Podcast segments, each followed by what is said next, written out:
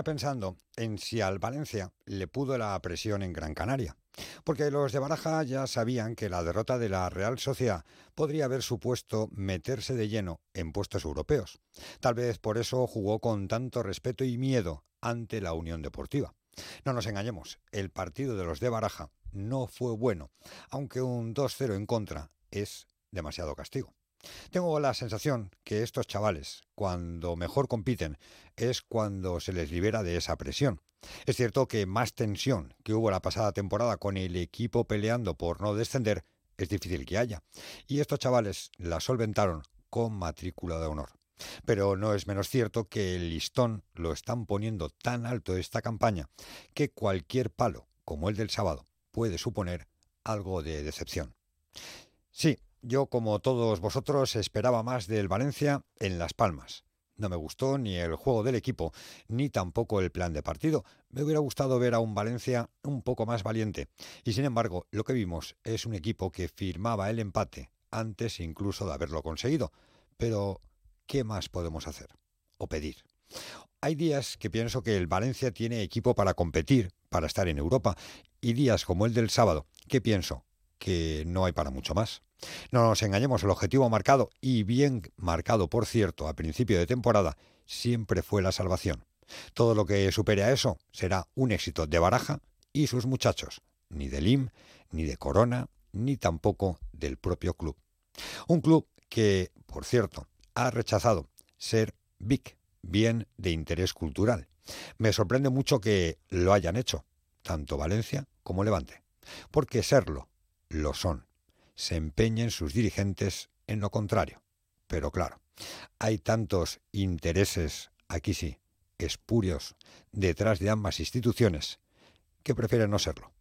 Pues ojalá fueran BIC y no SAD. Arrancamos.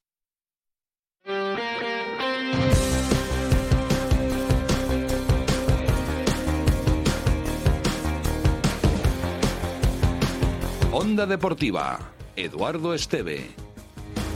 ¿Qué tal, señores? Saludos, buenas tardes, sean bienvenidos a esta sintonía. Ya saben, hasta las 4 de la tarde arrancamos para contarles toda la última hora del deporte valenciano. Lo hacemos a través de Onda Cero Valencia 90.9, a través de nuestro Twitter, arroba de Valencia, y también a través de nuestra web www.ondacero.es barra Valencia. No ha sido un buen fin de semana en líneas generales. El Valencia caía derrotado por dos goles a cero frente a la Unión Deportiva Las Palmas, lo, hace, lo que hace que el conjunto de Mestalla no pueda alcanzar esos puestos europeos. Sabía el Valencia que la Real Sociedad había caído frente a Osasuna 0-1 y no aprovechó la oportunidad del equipo de Rubén Baraja. Es verdad que tal vez el 2 a 0 es demasiado castigo y que el propio Rubén Baraja reconoció al acabar el encuentro que lo más justo quizá hubiera sido un empate. No hemos tenido acierto y al final el fútbol se define por aprovechar las situaciones que tienen. Nos ha faltado claridad. Es verdad que ellos te llevan a una situación en la que te desgasta mucho físicamente. El equipo creo que ha hecho un gran esfuerzo y me sabe mal porque porque el esfuerzo del partido merecía habernos llevado un mínimo punto. Era para mí era un partido de 0-0, pero bueno, esa acción final es una pena que nos, prive de, haber podido puntuar. Tampoco el Levante consiguió la victoria en el Estadio Ciudad de Valencia en su partido frente al Leganés. Hubo pitos, una vez más, para el técnico, para Javi Calleja, cuando su nombre era anunciado por megafonía. Pitos para el técnico. Sí, pues lo mismo que, ¿Qué te digo de los árbitros? Eh, hacia mí los respeto eh, totalmente. Eh, yo trabajo al máximo, lo doy todo para, para que el equipo esté lo más arriba posible, de alegrías a, la afición, tenga todo el mundo enchufado a los jugadores, sacarle rendimiento. Y bueno, no dejaré de hacerlo nunca. Así que por mi parte lo único que puedo hacer es trabajar. Y en baloncesto, derrota de Valencia Basket a las puertas de la Copa del Rey frente a Bilbao estaba enfadado y mucho Alex Mugro.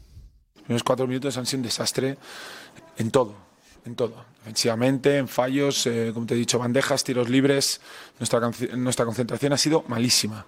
Nuestro esfuerzo ha sido malo. nosotros tenemos que entender qué clase de tipo, equipo somos y si nos pensamos que vamos a venir aquí a Minivilla contra Bilbao Basket, que están jugando por ganar, que están jugando por, por, por intentar salir de, una situación un poco complicada y vamos a ganar, eh, está, está claro que no. No hemos hecho bien en concentración. Eh, el primer culpable soy yo por, por porque quizás eh, explicándoselo continuamente en cada reunión y mil veces porque, porque, porque conozco Miribilla y sé cómo iban a estar, eh, no ha sido suficiente, lo tendría que haber explicado 3.000 y porque, porque nuestro inicio de partido no ha sido bueno. Y hoy hemos vivido el enésimo capítulo en torno al nuevo Mestalla.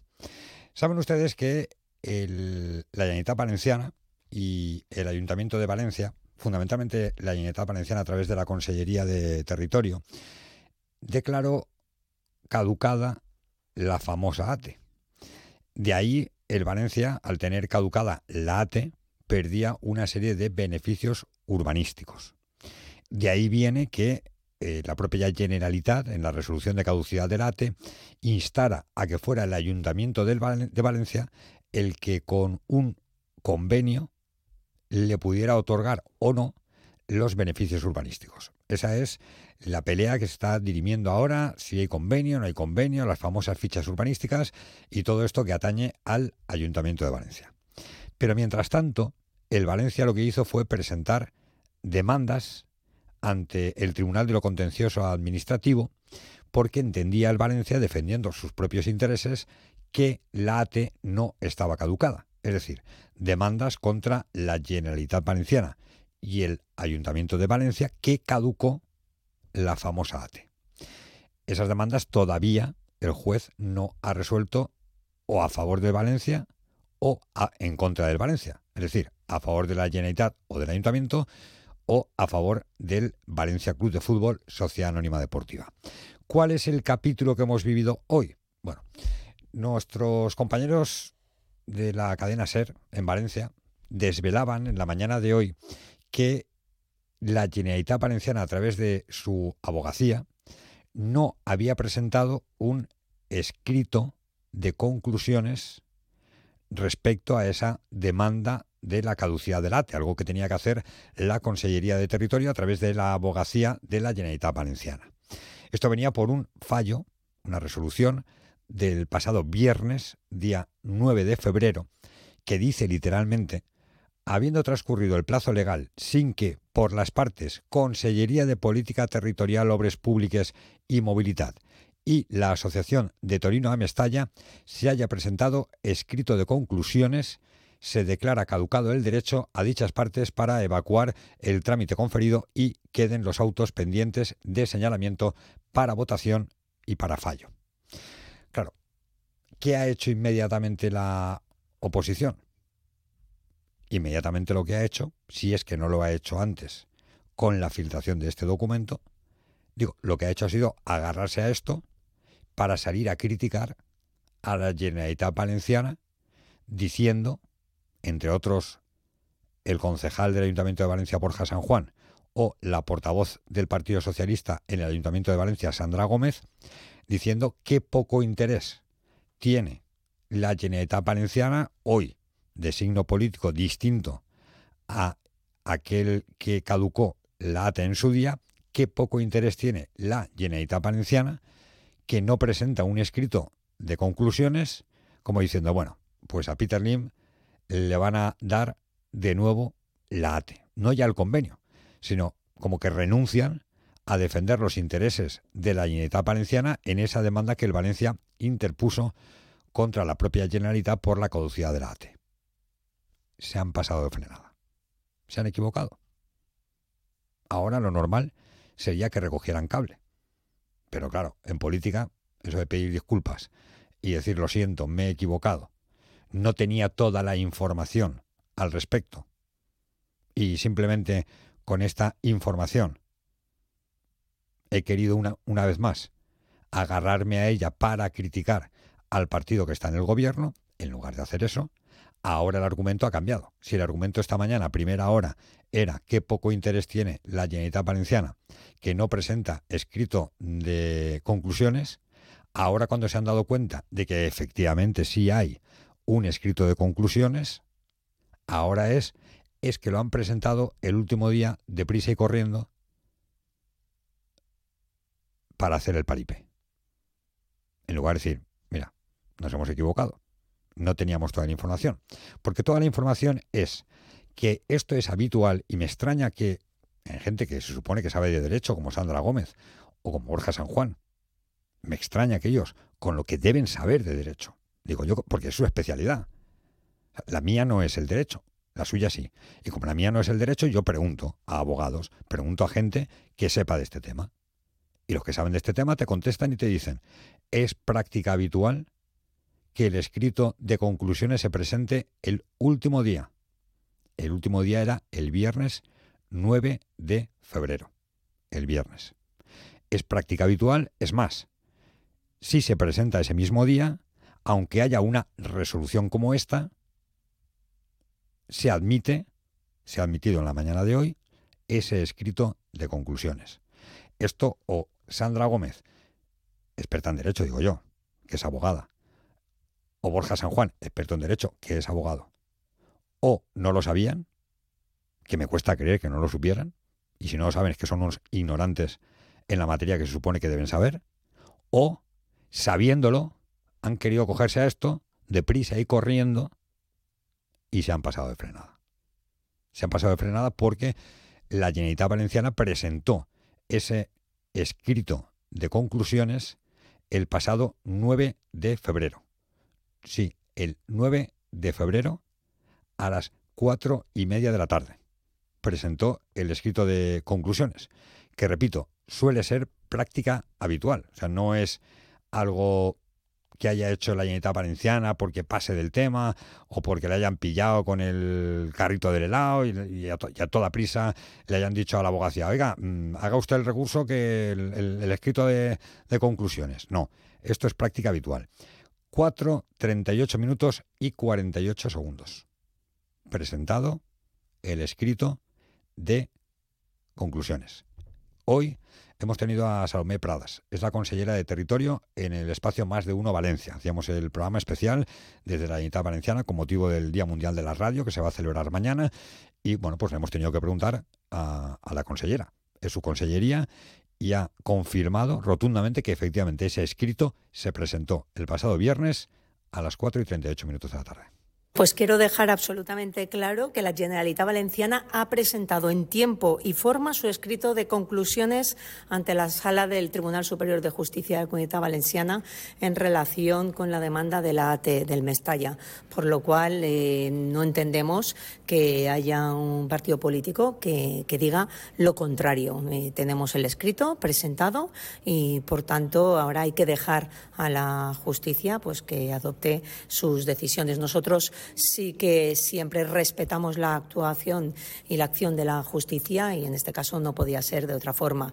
Eh, la abogacía de la Generalitat es quien ha preparado este escrito de conclusiones y ahora simplemente pues a esperar la, decisión. Ese escrito, repito, fue presentado el viernes, ha sido aceptado en la mañana de hoy, 12 de febrero, a las 8 de la mañana y 21 minutos. Es más, si uno se lee esta resolución, dice que tampoco de Torino a Mestalla la asociación, el colectivo valencianista, que encabeza Juan Martín Queral, ha presentado escrito de conclusiones. Pero claro, nadie habla de que eh, a de Torino a Mestalla le interese poco o nada este asunto y por eso no haya presentado el escrito de conclusiones. No, lo va a presentar hoy, porque hay de plazo hasta mañana a las 3 de la tarde. Hay de plazo, o sea, está en plazo, entra en plazo. Y el mismo argumento que se utiliza contra la Generalitat Valenciana por presentarlo el viernes, digo yo, que Sandra Gómez o Jorge San Juan lo utilizarán contra el colectivo valencianista de Torino a Mestalla, que está con una iniciativa de encontrar 112 millones de euros para comprarle el Valencia Lim. También para Borja San Juan y para Sandra Gómez serán sospechosos de defender al Lim o de pasar respecto a la eh, demanda del Valencia sobre la caducidad de la AT. Hoy la alcaldesa de Valencia, María José Catalá, le ha enviado un recadito a, Sandra Gómez, a la portavoz del Partido Socialista en el Ayuntamiento. Jo el que li tinc que dir a Sandra Gómez és que eh, me sap mal per ella, però lamentablement va ser molt difícil que visca políticament del València tota la vida. L'abogacia de la Generalitat ha presentat el seu escrit d'al·legacions el passat divendres. En qualsevol cas, és l'abogacia de la Generalitat, no depèn de l'Ajuntament de València. L'Ajuntament de València va presentar el seu de conclusions reiterant-se en tot el que s'havia dit anteriorment, és a dir, en la mateixa línia que l'equip de govern anterior. I l'abogacia de la Generalitat ha presentat el seu escrit el divendres. Així que li demane que, en primer lloc, que s'informe millor i, en segon lloc, que tota la vida del València políticament una no pot viure. S'ha de viure, des de luego, del treball ben fet i, evidentment, de les coses que, en les que uno pot aportar positivament a esta ciutat. Pues es que es así. Es que es así. Pero no solo Sandra Gómez. Es que Papi Robles, que yo creo que es que no se entera de nada, a la 1 y 48 minutos de la tarde, 1 y 48 minutos de la tarde, cuando la consellera de territorio, Salomé Pradas, cuando ya incluso en, Onda Cero lo habíamos contado a la 1 y 30 minutos en nuestro Deportes Mediodía, cuando ya estaba publicado en nuestra eh, página web www.ondacero.es barra Valencia, hace referencia a esta noticia de la cadena SER, del espacio SER Deportivos Valencia, y dice, Després escoltem a María José Catalá dir que ens hem de fiar d'ells i que no negocien res a porta tancada amb Meriton. Estan de vaga, donant-li als tribunals el que no s'atreven a assumir políticament. Papi, que han presentado escrito de conclusiones. Papi, que eres la portavoz de compromiso en el Ayuntamiento de Valencia. Esto lo has publicado en Twitter a la una y 40 minutos de la tarde. Una y 40 minutos de la tarde, cuando la consellera ya había salido a decir que se presentó. Cuando ya estaba publicado, lo hemos publicado también en, en nuestro Twitter, el documento del escrito de conclusiones. Y sale a volver a enmerdar diciendo que es que el PP que María José Catana le está mm, dejando o dándole todos los beneficios a Peter Lim en los tribunales. No, no. En los tribunales, además, el Ayuntamiento de Valencia ya había presentado antes el escrito de, conclusiones. Que encima hacen un mezcladillo. Según me interese, es el Ayuntamiento o es la Generalitat. Lo mezclo todo y a ver qué sale del cóctel. Pero es que en este caso, en este caso no llevan razón. Se han pasado de frenada con la crítica porque sí existe ese escrito de conclusiones. Porque Abogacía de la Unidad Valenciana lo ha hecho como su deber y su trabajo. Y como es práctica habitual, lo ha hecho el último día, el pasado viernes. Pues o esta señora no se entera, o no ha querido enterarse, o le da exactamente igual y es capaz de, hace solo una hora, tuitear algo que ya sabemos que no es cierto. Que no es cierto, porque, repito, se presentó el pasado viernes. Le pese a quien le pese, a las 4 y 38 minutos de la tarde, para que vean un poco cómo está el asunto, el asunto en, el en torno al nuevo Mestalla. Mucha política y poco interés público o general. Mucho intentar desgastar al vecino, mucho criticar o ponerse a todo lo que haga el vecino, en lugar de buscar la mejor solución para todos, que yo no digo que se acabar el estadio. Que a mí el estadio que ha presentado Valencia tampoco me convence. Tampoco me convence. Pero lo que es blanco es blanco. Y lo que es negro es negro. Y lo que es azul es azul, lo que es amarillo amarillo, y lo que es rosa es rosa. Y aquí se ha presentado el escrito. Decir lo contrario es mentir. Mentir. Y si lo haces por desconocimiento por ignorancia, bueno, puede ser un ignorante. Que creo que es lo que le ha pasado a quienes a primera hora de la mañana han criticado que no se presentara el escrito de conclusiones. No se han preocupado en llamar al juzgado y, mm, ver que efectivamente a las 8.21 de esta mañana ya había sido aceptado cuando fue presentado el pasado viernes. Pero ya sabiendo que sí, que se ha presentado, decir lo contrario es mentir. Hasta las 4 el deporte en esta sintonía. Hoy es lunes y tenemos nuestro, nuestra tertulia del Valencia. ¿Nos acompañan? Onda Cero Valencia, 90.9 FM.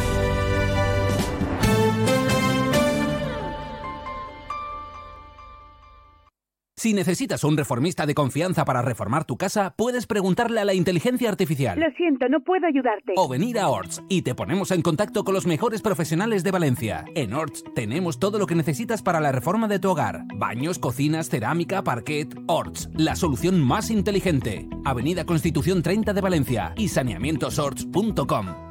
En La Picaeta, tu bar de toda la vida, nos hemos puesto guapos para ti. Ubicados en la calle Albalá del Staronchers 12 y en Orriols, Duque de Mandas 37. Te invitamos a redescubrir la esencia de barrio. Descubre los mejores platos tradicionales y tapas de toda la vida.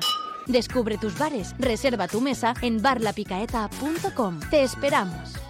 Dolor de espalda, hernias discales. Te han dicho que la única solución es la cirugía. ¿No puedes hacer deporte? Ven a Cetradec. Tratamos tu dolor o hernias discales mediante potenciación controlada por ordenador. Dejarás la medicación, te olvidarás de la cirugía y no tendrás límites en tus actividades. Cetradec, Avenida Pío 1217, Valencia. Cetradec-valencia.com.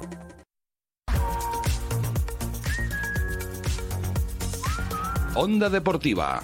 Eduardo Esteve. De la derrota frente a Las Palmas, insistió Rubén Baraja en que el resultado no reflejaba lo visto en el campo. Depende cómo lo mires. Si lo miras por el resultado, pues eh, evidentemente no estoy contento porque creo que el resultado no refleja, no refleja lo, que, lo que se ha visto en el partido en cuanto a en cuanto a lo que se ha podido ver en ocasiones, en cuanto a lo que se ha podido ver a lo que nosotros eh, hemos trabajado hemos tratado de trabajar hoy en el partido, pero bueno, el fútbol tiene esto, que incluso estando bien, haciendo las cosas bien, eh, trabajando el partido, pues en la última, en esa acción del centro, pues te, pues te hacen el 1-0, que para mí desnivela el partido en la parte final y claro, ya casi sin, sin reacción. Y Rubén Baraja habló también del debut de Peter Federico. Estuvo unos minutos en el campo y la verdad es que no nos convenció mucho. Bueno, todos. Al final, cuando llegan a un equipo en, en marcha, tienen que eh, coger conceptos, tienen que ir mostrándose poco a poco. Bueno, pues hoy le ha tocado disfrutar de minutos, tiene que acelerar rápidamente en el proceso de integrarse en el equipo y, aportar cosas, ¿no? Porque creo que es un jugador que puede darnos cosas diferentes a, a lo que tenemos y poco a poco, pues yo creo que irá mostrando su nivel. Y el debutante, Peter Federico. Sí, bueno, un debut amargo, pero contento por el, por el trabajo del, del, equipo ¿no? durante todo el partido. Una lástima el resultado, pero, pero esto continúa. Seguiremos trabajando ya pensando en el siguiente partido y ya por los tres puntos. Nosotros teníamos el, partido controlado, creo que no tiraron tres, cuatro tiros sin, sin peligro y bueno, lástima. Ellos también son buenos, eh, buen equipo con, con buenos jugadores y bueno, al final te, castigan, ¿no? Pero bueno, de positivos, eh, a seguir trabajando y, y a pensar en el, en el, siguiente partido. Y el capitán José Luis Gallá se lamentaba de la falta de concentración al final del encuentro. Creo que hemos tenido en la segunda parte ocasiones para habernos puesto por delante y bueno, al final, si no lo haces fuera de casa, pues bueno, al final en un balón parado, que, que, que eso sí que duele bastante porque por todo el trabajo que hemos hecho se va al partido. Pero bueno, vamos a seguir y, queda muchísimo. Sí, a seguir, no queda otra. Al final veníamos en una dinámica bastante positiva y, y bueno, hoy se rompe eh, esa buena racha que llevábamos, pero no ha sido por, por falta de, de, entrega, por falta de esfuerzo, sí que ha sido por, por falta de concentración en esa jugada, que es una pena, ¿no? Porque eh, estar corriendo como hemos corrido detrás del balón, eh, intentando salir todo el partido para que te marquen un balón parado, pues, pues la verdad que duele bastante. Pues sí, la verdad es que duele y ahora tenemos partidazo el próximo viernes con el Sevilla, que ayer le ganaba 1-0 al Atlético de Madrid. Hola, Victorio, buenas tardes. ¿Qué tal, Eduardo? Buenas tardes. Partidazo el sábado, ¿eh? Buah, partidazo, sí, Valencia-Sevilla siempre es importante, pese a que el Sevilla está en una mala situación, pero bueno, ya ves cómo está esto. Ayer le ganó al Atlético de Madrid y por tanto va a ser evidentemente un rival dificilísimo. Va a ser un partido muy chulo y además yo creo que va a ser uno de los que vamos a volver a ver pues eh, más de 44.000 espectadores en el campo de Mestalla, porque es a las 9 de la, de la noche, porque va a seguir propiciando que el Valencia siga estando en la parte de arriba de la clasificación, pese a la derrota contra las Palmas. Eh, bueno, siga a puntos, ¿no? Siga a tres puntos de, de Europa. Quiero decir que pese a que en el equipo no hablan de Europa, no quieren decir nada. Por eso ve la presión que tú decías en él venía pensando, fundamentalmente, vamos, eh, son tres puntos y si el Valencia consigue la victoria contra el Sevilla, eh, podemos seguir pensando en, sí. en, el tema europeo. Yo creo que sí, que, que no, no, se ha caído todo por perder contra Las Palmas y además en un partido en el que ahora lo debatiréis, pero en un partido que era más de empate a cero que otra cosa. Era un partido de, de, empate y se acabó. Pero al final apareció ese, ese centro, ese gol, ese remate y bueno, pues sí, la verdad es que el equipo trabajó, peleó, corrió, pero no tuvo acierto fundamentalmente arriba. Eh, y sobre todo porque faltó un delantero, que, que, no es que sea el mejor delantero del equipo, porque el mejor delantero es Hugo Duro, pero eh, venía jugando en las últimas jornadas y Baraja está dándole bastante importancia a Yarenchuk. La tanqueta. Sí, la tanqueta ucraniana. Tenía intención de que jugase, pero eh, reconoció el propio Baraja antes del partido que eh, había sufrido una indisposición con fiebre y por tanto pues no pudo estar en el, partido. Hoy ha trabajado, ¿eh? hoy ha estado trabajando con todos los compañeros en Paterna, así que está bien, ha superado ya ese, problema de, fiebre y por tanto estará para el partido del fin de semana, en el que no creo que haya demasiadas novedades en la convocatoria, porque vamos a estar pendientes toda la semana de Thierry, yo creo que no llega al, partido, esa lesión muscular, hoy ha estado trabajando en el gimnasio, eh, Andrea Almeida aún le queda todavía un poquito más, aunque hoy ha estado haciendo parte del trabajo con el grupo, así que yo creo que la convocatoria del otro día la vamos a calcar prácticamente igual este sábado para jugar contra el Sevilla. ¿Nos dejamos algo, Víctor? Sí, cositas, porque ha estado Diego López en Paterna. Eh, fue operado hace menos de una semana, el sí. pasado martes fue operado. Eh, hemos visto muchas historias suyas de Instagram este fin de semana porque el chico estaría aburrido en casa eh, sin salir. Eh, ha visto mucho fútbol. Puso una, una, historia viendo el partido del Sporting contra el Oviedo, luego viendo el partido del Valencia. Y esta mañana se ha querido pasar por la ciudad deportiva de Paterna, más que nada para airearse y para que le vean los médicos. No, no, no ha trabajado, no, no, ha hecho nada porque tiene que esperar a que se solidifique bien lo que es la, la operación y, y, por tanto, pues le quedará todavía un, un, poco bastante, en este caso, a, a Diego López. Que tenemos también entradas ya para el partido contra el Granada, entradas de la zona visitante, a 30 euros. El partido es el próximo sábado, día 24, a las 2 de la, de la tarde. Y que hemos publicado hoy en, en eh, la página web de Onda Cero, eh, ondacero.es, barra Valencia, datos de Hugo Duro, del temporadón que está haciendo Hugo Duro, que yo creo que son números para, para ir a, a la Eurocopa. ¿eh? Mm. O sea, eh, lleva 10 goles, eso lo, sabíamos. Es el delantero, te digo algunos, algunos detalles ¿no? de, lo que, de, lo que, hemos puesto. Es el delantero con más minutos eh, jugados por, por el, de, delante de Mayoral, de Star Larsen, de Chris Ramos, de Lewandowski, incluso es el que menos remata, eh, pero es el que, el que más acierto tiene, es de los que más anota, eh, pese a que remata menos que todos estos que te, que te he comentado. Lleva 10 goles sin penaltis, 18 remates entre palos de 42, eh, convierte casi el 50% de lo que tira, o sea, es una es una barbaridad. Y además, eh, el 70% de sus goles, que es un porcentaje muy alto, han servido para adelantar a Valencia. O sea, son goles de importancia. O sea, goles de 1-0. Mm goles de remontar, eh, incluso hay otro 10% que sirve para empatar, con lo cual estamos hablando de un 80% en los que los goles de Hugo Duro son importantes para el equipo. Yo invito a la gente a que se meta en la web, eh, www.ondacero.es barra Valencia, que vea el informe porque hay muchos detalles, muchos datitos importantes que, oye, que hacen que Hugo Duro, ahora que va a ser duda Morata, ¿no? Que está fastidiado, pues eh, es un delantero a tener eh, muy, muy, muy, muy, muy, pero muy en cuenta. Y por último, Gallá, eh, ha superado, ha empatado a parejo con más partidos de jugadores del Valencia en la liga, con 282 partidos. Eh, está solo a 12 de Claramunt y quedan 14 partidos para que termine el campeonato, así que los números de Gallá empiezan a ser de futbolista, eh, de los de ponerle lona en la fachada de Mestalla, no sé si en este o en el nuevo, mm. pero habrá que ponerle lona a Gallá, sí, seguro. De verdad. Un abrazo, Víctor. Venga, hasta luego. Venga, que es lunes y los lunes tenemos tertulia del Valencia. Hoy no estamos en el Bar La Picadeta, mañana estaremos en Orriols y ya la semana que viene marcha normal. Onda Cero Valencia, 90.9 FM.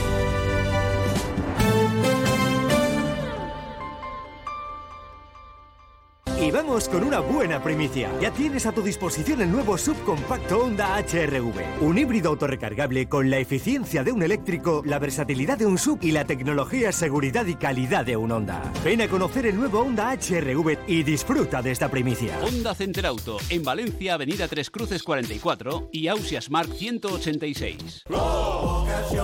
¿Que por qué soy un pluser? Porque puedo elegir entre 8.000 coches y solo con la reserva me lo traen a la tienda más cercana de mi provincia. Porque lo veo, lo pruebo y si me convence me lo quedo. Porque tengo 15 días o 1000 kilómetros de prueba. Si cualquier cosa no me convence, tengo la tranquilidad de que me cambian el coche o me devuelven mi dinero. Ocasión Plus, 8000 coches, 80 centros a nivel nacional. Si necesitas un reformista de confianza para reformar tu casa, puedes preguntarle a la inteligencia artificial. Lo siento, no puedo ayudarte. O venir a Orts y te ponemos en contacto con los mejores profesionales de Valencia. En Orts tenemos todo lo que necesitas para la reforma de tu hogar: baños, cocinas, cerámica, parquet. Orts, la solución más inteligente. Avenida Constitución 30 de Valencia y saneamientosorts.com. Soy Yola Berrocal. Ven al V Motel. Te lo recomiendo. Celebra un encuentro íntimo e inolvidable con tu pareja. Entra en lubemotel.es. Verás su acceso discreto, los garajes individuales y sus habitaciones con jacuzzi. Tus momentos más especiales en Lube Motel. Salida 14 de la pista de Ademuz. lubemotel.es.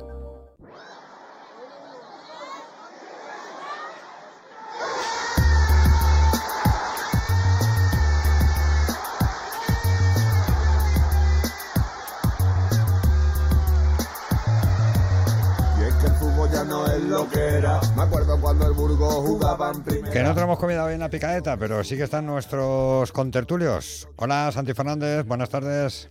Buenas tardes, ¿qué tal? Echando de menos las bravas, ¿no? De la picadeta. Echando, echando de menos las bravas. Sí, sí, es que uno ya cuando se acostumbra a lo bueno, cuando lo sacan de lo bueno, mal asunto, Sí, ¿eh? bueno, t- tampoco es lo bueno, es algo muy mundano, muy popular, pero me gustan las bravas, ¿qué le voy a hacer? Que sí, que sí, que no es caviar de no otro.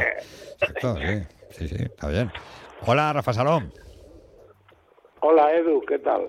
Que hoy, hoy nos ha faltado un, no sé, una, una bravas, un, un Eso, eso las bravas. Yo he echado de menos los huevos rotos. Ah, Te gustaron la, la otra vez, ¿no?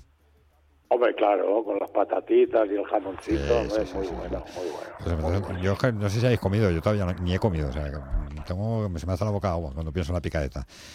Hola, Sergio Aspas. ¿Qué tal? Qué pena quedarte sin la imagen de, de Santi devorando estas bravas que también se las come y también las degusta y que luego, fíjate, que, que le das de las tuyas. Toma, toma Santi. Sí, sí, sí, es verdad, es verdad. Es un fenómeno. Oye, que, que esto no ha sido por la derrota ¿eh? del sábado, que no, no tiene nada que ver, aunque Lo sé, lo sé. aunque vaya, va- vaya palo, ¿no? Perder contra Las Palmas, te podías haber puesto ahí en puestos de Europa, ¿cómo lo visteis? Hasta un, hasta un empatito que decía, creo que Víctor, ¿no? Que era un partido de 0-0 Sí, hubiera sido más justo, yo creo, ¿no? y se te y se te va en, en el último tramo con la rabia que eso genera, ¿no? Después de ver, pues, vale, no has hecho un partido de 10, pero sí que te, te has dejado el alma, te, te has esforzado, has corrido y por un descuido, pues se te va todo al traste, ¿no? Pero bueno, yo el empate para mí habría sido lo más justo, pero los errores se pagan hasta el último. ¿Les pudo la presión, Santi, a los chavales o qué? Vamos a ver, eh, el entrenador como el Consejo de Administración desde el minuto uno les ha quitado todo tipo de presión. ¿Qué presión les va a poder? Eh, lo que no puedes decir es los, eh, después del partido, todas las declaraciones, que esto es una guerra partido a partido, el- primero, y luego decir que si te puede o no te puede presión. Han perdido un partido, vamos a esperar al otro. Esto todavía quedan 14 partidos por delante, 42 puntos y, y puede pasar de todo. Hay que ver cómo acaba la Copa del Rey, cómo acaba la, la Europa, la Europa UEFA League en los equipos que están inmersos, como el Betis, como la Real Sociedad, como el Villarreal. Aquí todavía queda mucho pescado por vender. Ay, a ver ese teléfono. Está en una buena posición eh, Está comiendo bravas. Y, y perder contra Las Palmas. Está comiendo bravas en algún sitio. Sí, sí, porque vamos, el, teléfono suena a bravas, ¿eh? ya te lo digo yo. Está en un bar comiéndose un pozal de bravas. es que me lo estoy imaginando ahora mismo comiendo bravas. Eh, Espera que me, que me limpie. ¿Se me escucha o no se me a- escucha? ahora mejor, sí, ahora sí. Ahora sí. Lo que decía que, que queda mucha liga, muchos puntos y puede pasar de todo. Y perder contra la Unión Deportiva de Las Palmas en un campo muy difícil, pues estaba dentro de lo normal. Sí, pero yo preguntaba a Rafa lo de la presión, porque claro, vienes, sabes que ha perdido la Real contra, contra Osasuna, te puedes meter sexto, y claro, dijimos, pues irá por el partido, y luego a mí me dio la sensación que le faltó un poco de valentía al Valencia ahí en, en el Estadio Gran Canaria. A ver, jugabas, mira, jugabas contra un equipo que es muy dominador de balón, de mucho toque, fíjate el portero cómo juega, cómo se hace arabescos, cómo la toca, tal. Y es un equipo que es difícil jugarle, el Valencia plantea un bloque medio a verlas venir y buscar alguna contra, lo que pasa es que, bueno, pues las contras brillaron por su ausencia y fue un dominio muy grande de la Unión Deportiva Las Palmas. Y yo, en contra de lo que habéis dicho, yo creo que la victoria es merecida, posiblemente larga con el 2 a 0, el 1 a 0 hubiera reflejado más la realidad de lo que ha sido el partido, pero el Valencia no estuvo bien, eh, luego tiene un problema, tiene un problema muy grande con el sistema, tiene un problema muy grande porque mm, Baraja no quiere dejar a Javi Guerra fuera, pero lo mete en una banda, con lo cual cuando tú metes a un futbolista que es creativo y organizador, lo metes pegado a banda, pues pues pierde mucho, pierde mucho. Entonces, eh, ese caso está, y Sergi lo sabrá, Sergi, que en el caso del Levante está ocurriendo con Pablo Martínez. Tú al futbolista técnico no puedes. Yo creo que Baraja tendrá que cambiar, si quiere incluir en el equipo titular a Javi Guerra, tendrá que cambiar a un 4-2-3-1 y entonces Javi que juegue en la línea de tres por el centro, que es su posición para enganchar con el de arriba. Si quiere jugar con Rafa, dos... pero eso, eso ya salió bien con Carlos Soler, pero es que los perfiles de Javi Guerra y Carlos Soler son diferentes. Ya, pero bueno, pero pero Javi Guerra es un 8 también ofensivo. Javi Guerra Como- no como puede jugar, no puede jugar no puede jugar pegado a banda, no puede jugar pegado a banda. Carlos Soler era otro perfil que sí que se acoplaba muy bien a la banda derecha y desde ahí construía hacia adentro, pero no no es el mismo perfil, es mucho Sí, más Baraja- Baraja no centro. Claro, no lo quiere quitar de la ecuación y entonces eh, si lo metes en una banda estás perdiendo mucho nivel del jugador, pero bueno, mm, él sabe mejor que nadie el estado de forma de cada jugador y la gente de la que dispone para poder para poder trabajar así. Sí, Luego el chico nuevo, Peter Federico, pues no lo podemos juzgar por los 15 o 20 minutos que jugó, pero mm, viene de segunda B, que digo yo, ¿no? Y entonces, pues es, es difícil también el acople a primera división, saltar dos categorías, y más cuando venía del Castilla de no jugar. Entonces, es complicado, es complicado, la baja de Diego López se nota mucho, y a partir de ahí pues el equipo no estuvo bien, no estuvo fresco, no tuvo frescura y al final perdió el partido. Sí, pero ese melón que has abierto, Rafa, mira, por alusiones tengo aquí a Sergi López. Hola, Sergi. ¿Qué tal? Muy buenas. ¿Le pasa a Pablo Martínez también en el Levante? Le pasa exactamente lo mismo. Al final, Javi Guerra es un futbolista tácticamente muy bueno, como Pablo, pero es verdad que es un futbolista que no destaca por las cualidades cuando, cuando juegan en banda. Que circunstancialmente son futbolistas que pueden caer a banda cuando no te queda absolutamente nada más.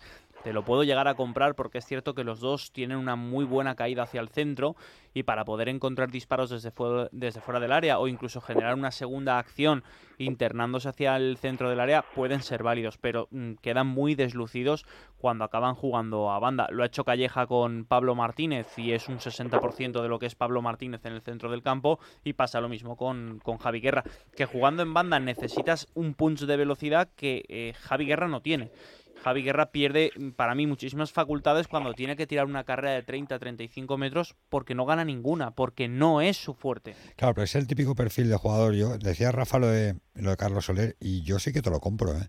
Soler mm, en banda rendía, pero rendía mucho mejor cuando no jugaba en banda, porque no era un extremo. O sea, Carlos Soler no era un extremo.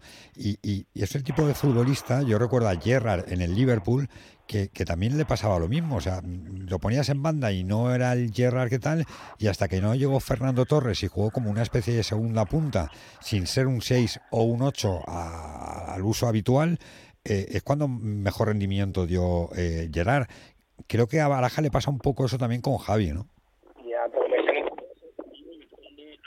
Gerrard con Javi Guerra. Eh, me- pero es que No, digo por el es chiquito- perfil, es un por el perfil, no, no, no por la calidad, Santi. Es un, es un chico que tiene mucho hype, Javi Guerra, eh, que ha hecho buenos partidos, pero por favor, eh, guardemos todavía la compostura. Al principio de la temporada eh, decíamos que era el mejor sub-19 de, de, de la liga por el por de Bellingham. Listón, pero no categoricemos a un chico que tiene un futuro prometedor en la realidad que está demostrando los partidos, que es un jugador que en condiciones normales en el Valencia no estaría jugando. ¿Por qué? Porque no ha demostrado que tiene una continuidad, que tiene que, que es capaz de echarse el equipo a la, a la espalda, de que, que se puede construir un equipo a su alrededor. Y como bien dice Rafa, el entrenador está intentando buscarle acomodo para no sacarle de la alineación. Pero como sigue así, y ya ha pasado en, en semanas anteriores, Javi Guerra no jugará. Sí, no pero- lo comparemos con Guerra. Ya, ya, ni, no. con, ni con Carlos Soler. Es demasiado, eso sí que es presión para un jugador. No, me habéis entendido. Cuando digo Gerard o Carlos Soler me refiero al típico, al perfil, o sea, la forma de, o sea, eh, es como, pues, eh, Lato es del perfil de Gallá. Ahora, comparar a Lato con Gallá, pues Gallá, eh, con todo el respeto re- para Lato, re- reserva en el Mallorca. ya, ya. Sí, pero, eh, pues, es que eh, no le metamos más presión de que ya tiene. Yo creo que, que a él sí que le está, a Javi Guerra le está pidiendo un poquito la presión de todos los comentarios eh, ensalzadores que se le han Sí, hecho yo, en ahí esta también, ciudad. yo ahí también lo creo. Yo eso también lo creo. Yo, yo, yo creo que el, el hecho del boom ese que tuvo ha pasado ahora por una época un poco eh, complicada por asimilar. Edu, ¿en, en qué equipo juega André Gómez ahora? eh, No lo sé. Ah, vale. no tengo Pues como tú, el 90%. Sí, y sí, sin sí, embargo, aquí la, la- la primera vuelta de la primera el- temporada creíamos que era la reencarnación de Glenn Hoddle. No, yo creo que seguirá en el Everton, no lo sé. ¿eh? El, último día que lo vi fue en el Everton. Pero, pero sí, efectivamente. Yo, yo, yo lo que digo, no, yo no, es que como me has entendido mal, Santi. Yo no estoy diciendo que sea el mismo jugador que Gerrard o el mismo jugador que Carlos Soler o que tenga la misma calidad. Lo que digo es que es el mismo estilo de jugador. Entonces, Pero, pero a Steven Gerrard o a Carlos Soler les rodeaba, eh, eh, los rodeaba de 10 jugadores de un nivel parejo o por encima o por abajo, pero, pero te hacían un equipo. Vamos a ver. No, no Eh, tiene esa, esa capacidad de, de, de, de construir un equipo a su alrededor. En el futuro es posible, pero de momento yo creo que le viene un poco grande.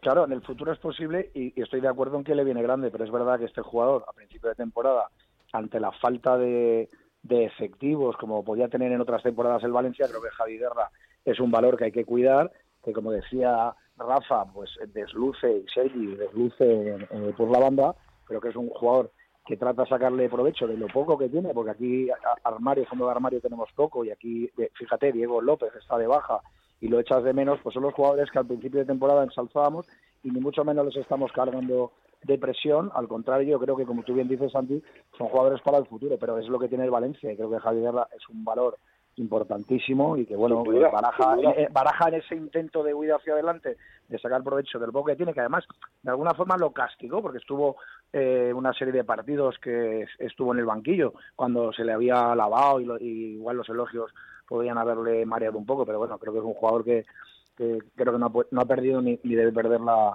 la humildad que le hará ser ese jugador que, que todos deseamos eh, eh, en el nivel que puede aspirar al Valencia. sí, pero yo le- No lo, tenemos a Aymar, Mm. ni tenemos a Gerard, ni tenemos a Carlos Soler, ni tenemos, si quieres, si me apuras, te hasta un Farinós o, a, eh, o un propio Baraja, ¿me entiendes? Sea, que, que es lo que tenemos y, y es un jugador que hay que cuidar, que no Sí. es una crítica ni mucho más. Sí, pero Rafa, tú un poco lo que venías a decir también era que condiciona el sistema de baraja. O sea, la, la presencia Claro, de Soler, claro, el tener claro. que poner a Soler sí o sí, porque es muy bueno, porque el chico es muy bueno, es verdad, es bueno. Javi Guerra, Javi Guerra, Eso, a Javi Guerra. Soler, ¿no? Sí, ya, Soler no, Soler ya se fue. El, el hecho de poner a, a Javi Guerra te condiciona a la hora incluso de, de- de elegir el sistema con el que jugar, ¿no? Sí, porque tú el doble pivote con Pepelu y Guillamón es intocable. Ese doble pivote Sí, es eso es intocable. intocable, sí. Entonces, claro, entonces, ¿en qué posición metes a Javi Guerra? Pues por delante de 4-2-3-1. ellos. Entonces, para meterlo para meterlo por delante tienes que ir al 1-4-2-3-1 y jugar con un punta solo arriba y con dos bandas. Pues a lo mejor tengo que sacrificar a Malá, que ayer jugó de segundo punta. Eh, lo tengo que sacrificar en banda él para no perjudicar la calidad de Javi Guerra en el enganche. Es que igual hubiera, eh, no, es que Rafa, yo, yo creo que hubiera sido mejor al revés. O sea, meter a Mala en la banda. Yo creo que sí. Y meter a, Yo- y yo meter a sí, Javi yo por detrás de Hugo Duro. No, yo, yo- Claro. yo creo que mejor. O sea, mm, por, por el perfil de futbolista que es, o sea, por la zancada que tiene, por el disparo Claro, que tiene, por la llegada que tiene. la llegada, Claro. la llegada, el disparo, eh, el romper, el romper una defensa en una contra por velocidad, eh, que luego tiene un guante en la derecha que la pone donde quiere. O sea, yo, yo hubiera apostado, yo, si yo decido, tiro al marroquí a banda y pongo a Javi Guerra por delante de Pepelo y de Hugo Guillamón. Creo que sería más positivo para el equipo. Sí, pero sobre Por todo. suerte, Rafa, nosotros no decidimos si decide Baraja, que, Ya, ya, claro. que, que- que algo más habrá. Pero Bueno, si yo, a ver, Santi, que yo creo que yo, no es una crítica a Baraja, ¿eh? Es No, un problema menos, ya que tiene sé. Baraja, que tendrá que resolver. Yo yo me pongo de pie y saludo a lo que a lo que está haciendo Baraja y lo que hizo el año pasado Baraja, ¿eh? Sí, no, Yo- no, no, y además me alegro muchísimo, además me alegro a nivel personal por él, o sea, es que yo creo que hay que levantarse y sacar el sombrero con Baraja, ¿no? Pero bueno, Sí, que pero- se le junta pero este bendito problema, Oye, Rafa. y be- Y, ben- y bendito problema, y bendito Claro. problema, ¿eh? Y ahora se reincorporará pronto, imagino, Almeida y será un Cuando jugador... venga Almeida será otro problema añadido con Almeida. Eh, evidentemente, pero, Pero pero, bueno. yo, ya para acabar lo, lo de Javi Guerra, si queréis, yo es que eh, empezó a despuntar con el doble pivote, el 6 y el 8, que le haya quitado el sitio a Guillamón ya me preocupa, ¿vale? Eh, en banda no está rindiendo, de frente a portería en el 10 tampoco lo está viendo Baraja, porque si no jugaría ahí claramente, porque ahora no hay otro jugador de ese perfil. Algo pasa, algo pasa cuando el entrenador no es capaz de encajarlo. No, lo que pasa es que hay, mira, Sánchez, Toma- lo que pasa tomará es que hay un nota, ¿no? Digo yo, futbolista tomará que- nota. Si lo tan claro nosotros, lo tendrá que ver él, ¿no? Mira, hay un futbolista que se llama Hugo Guillamón, que como es bajito, nadie se atreve a ponerlo de central. Como tal, es suplente en el medio campo. Y resulta que cuando sale dos partidos seguidos, es titular indiscutible. Mira, yo viví, voy a, voy a contar en 30 segundos, Edu, si me permites, un caso que yo viví con el gimnástico en tercera división. Yo tenía un central que medía, no llegaba a unos 70, unos 67, 68, era muy bajito y era un central. Y cuando llegaba un entrenador nuevo cada año decía, a ese dale la baja que yo con ese no voy a contar.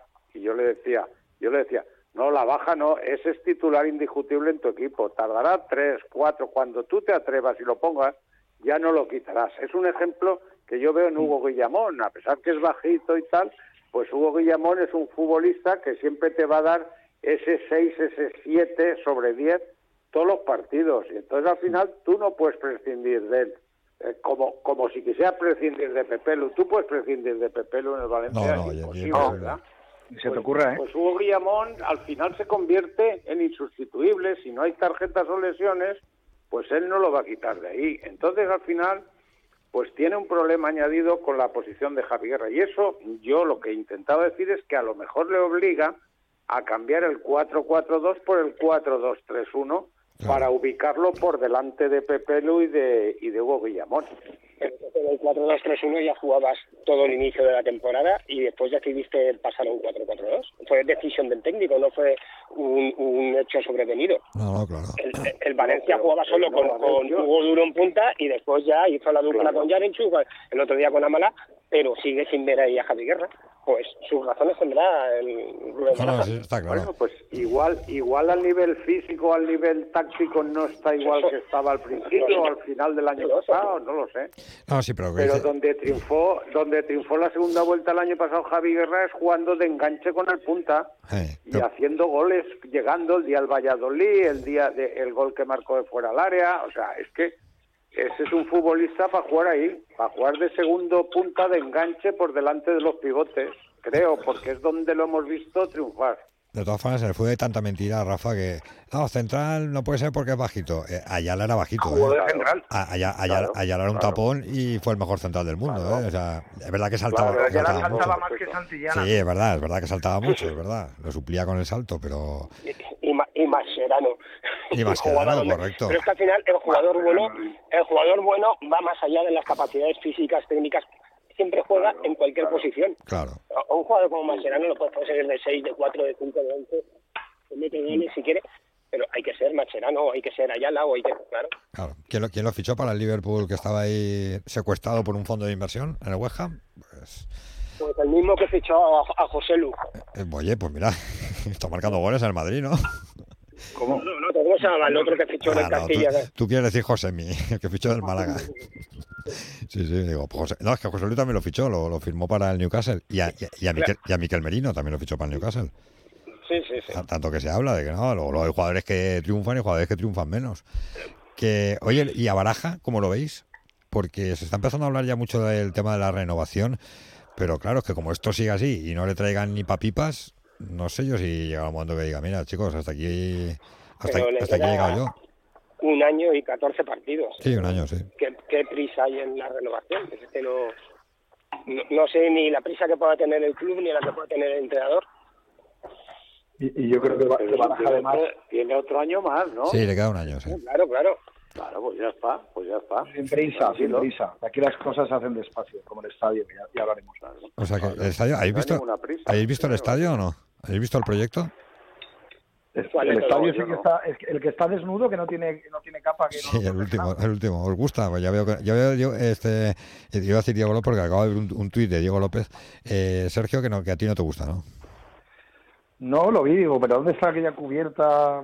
No, bueno, yo entiendo Claro, que son cubierta. todos parches, ¿no? Para abaratarlo, o sea, cuanto más feo, mejor, ¿no? Eh, eh, pues sí, no, no, eh, o sea, ahí había un buñuelo de cemento que hay ahora, pues no sé, será un poco mejorado, pero pero no, no me gusta, ¿no? De todas, No. formas, de todas formas, cubierta, Rafa, la, la que tenía proyectada Juan Soler, ¿eh? ¿te acuerdas? Que eran los barrios de Valencia, Sí, el río Turia. el río Turia, aquello, aquello sí que era una obra faraónica, Y la ¿eh? fachada de, y la fachada de ma- madera y aluminio. Sí, sí, ¿Qué me no, dices? la fachada era... No, no, y luego las escaleras de mármol y, una locura. Claro, que yo valía 300 y pico millones de la época, ¿eh?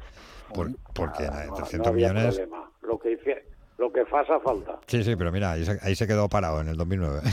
Ahí se quedó el buñuelo, sí. Sí, sí. Santi, ¿tú lo has visto el, el proyecto o no? Eh, sí, ¿Y te gusta? no? no. Pero bueno, me gusta comparado con qué. Eh, no, no lo sé.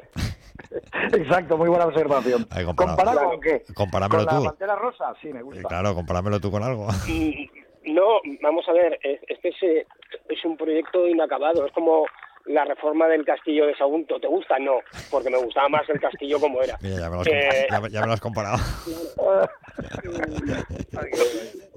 no me, no me gusta, o sea, no me gusta el emplazamiento, nunca me ha gustado. Eh, no me gusta llevar el, el, el espíritu de barrio del Valencia, llevarlo al barrio. No me gusta el fútbol moderno, pero como no me gustan tantas cosas, el estadio es nada más.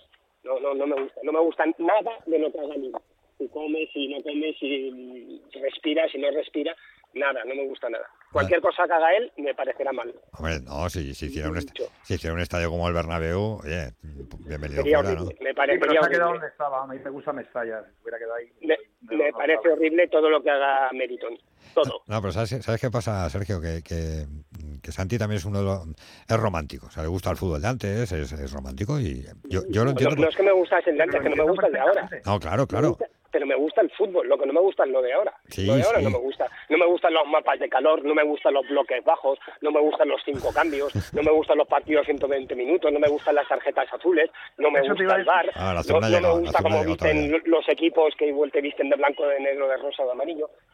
No me gusta. No me gusta el fútbol. Oye, ahora va a llegar ya el cenit del desastre del mundo arbitral. Lo de la tarjeta azul. Sí, sí, yo también. Ahora ya, es como lo puedo tirar 10 minutos, a todo esto será por protestar. Con lo cual, todos los partidos tienen que tirar a 4 o 5 de los dos equipos. No, pero ¿sabes lo que Claro, pasará? claro, ¿Sabes? porque- No, ¿sabes lo que No, pasará, no, Rafa? Que a los del Madrid los tirará 10 minutos y al resto los tirará con roja a la calle. Sí, pero mira, ¿sabes, sabes lo que yo sí aplicaría? No, a ver, Eh, no, eh, no, no, no. En la, en la liga, Edu, en la liga universitaria donde juega mi hijo, que está en Estados Unidos, ahí hacen cambios como el fútbol sala. Lo pueden sentar, minuto 15, sacarlo en el 40, sacarlo en el 70. Eh, Sí, no estás sé. hablando de Estados Unidos.